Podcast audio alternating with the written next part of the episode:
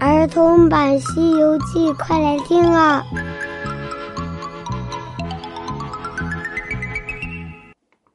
你好，我是永桥姐姐，我们接着来讲《西游记》的故事。上集讲到，皇上要三藏留下来，给悟空他们倒换了官文，让他们三个徒弟去西天取经。悟空早就猜到皇上会这么做了，他欣然答应。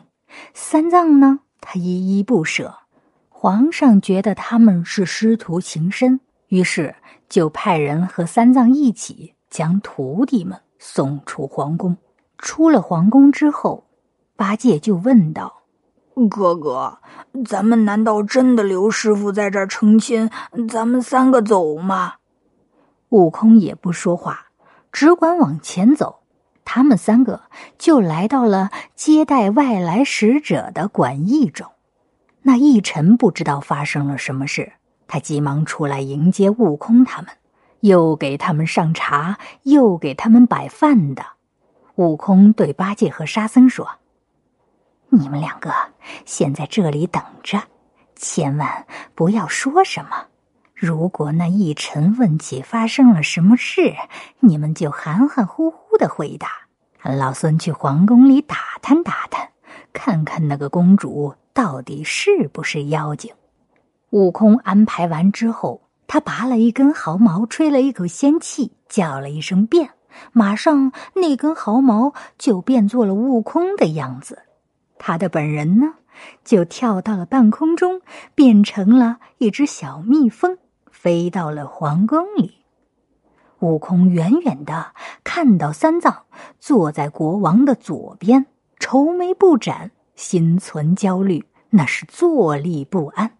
他马上扇动着翅膀，飞到了三藏的帽檐上，又轻轻的爬到了三藏的耳边，喊道：“师傅，师傅，我来了，你千万不要烦恼！”悟空的这句话只有三藏能听到，那伙凡人可莫想察觉呀。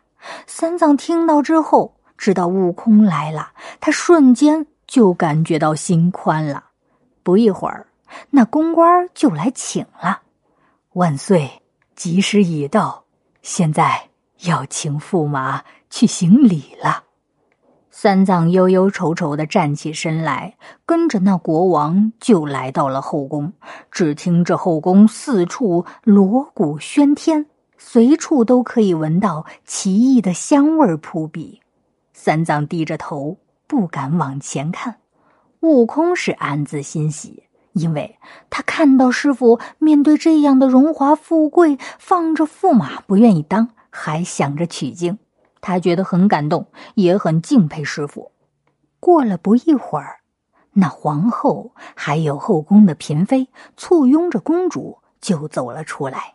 后宫的嫔妃和公主们见到皇上，都行礼喊道。我王万岁，万万岁！三藏可吓坏了，因为他马上就要拜堂成亲了，他有些战战兢兢，不知所措。不过，不过，悟空的火眼金睛可是看得清清楚楚，原来那公主果然是有些妖气。不过，这妖气啊，有些淡淡的，没有那么浓烈。悟空急忙趴到师傅的耳朵边说道：“师傅，我告诉你，这个公主是假的。”三藏一听，啊，悟空是假的，那你快想办法叫他现出原样来。”悟空说道：“嘿嘿，师傅，我若使出身法，那可就不是让他现出原样了，我就在这里把他给拿住。”悟空，千万不要，不要那么心急，别吓到了皇上他们。先跟皇上说一声，让他们离开，你再用你的法力。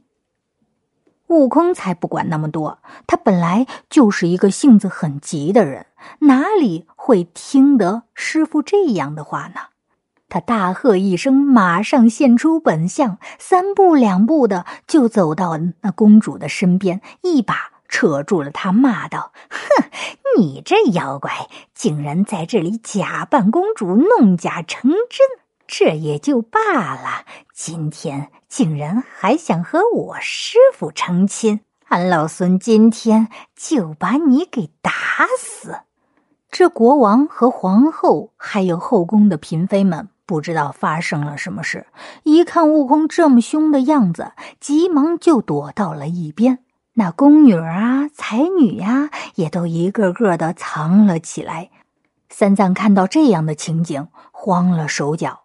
他战战兢兢的抱住国王，只是在嘴里喊着：“陛下，别怕，别怕！我这顽徒有些法力，能辨得真假。这个公主是假的。”再说那妖精，他一看事情不妙，用力的挣脱了悟空的手。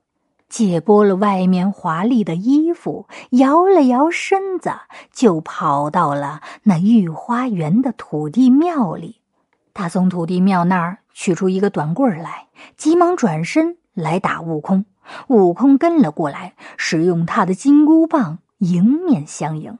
这两个人呐，吆吆喝喝，就在那御花园里打了起来。这场仗是越打越激烈，后面。他们就各显了神通，各自驾着云雾杀到了半空中。他们两个在半空中赌斗，那是各使神通，满城的老百姓吓得是个个心慌，这朝里的官员也是吓得心惊胆战。三藏扶着国王，只是喊着：“别害怕，别害怕。”请娘娘们不要害怕，这个公主是假的。等我那徒弟降服了她，你们就知道到底发生什么了。悟空和那妖精就这样打了半天的时间，也不分胜负。悟空见状，急忙把他那金箍棒给丢了上去，叫了一声“变”，马上就一变十，十变百，百变千。不一会儿的功夫，那些金箍棒就像那满天的游蛇一样，朝着那妖怪就乱打。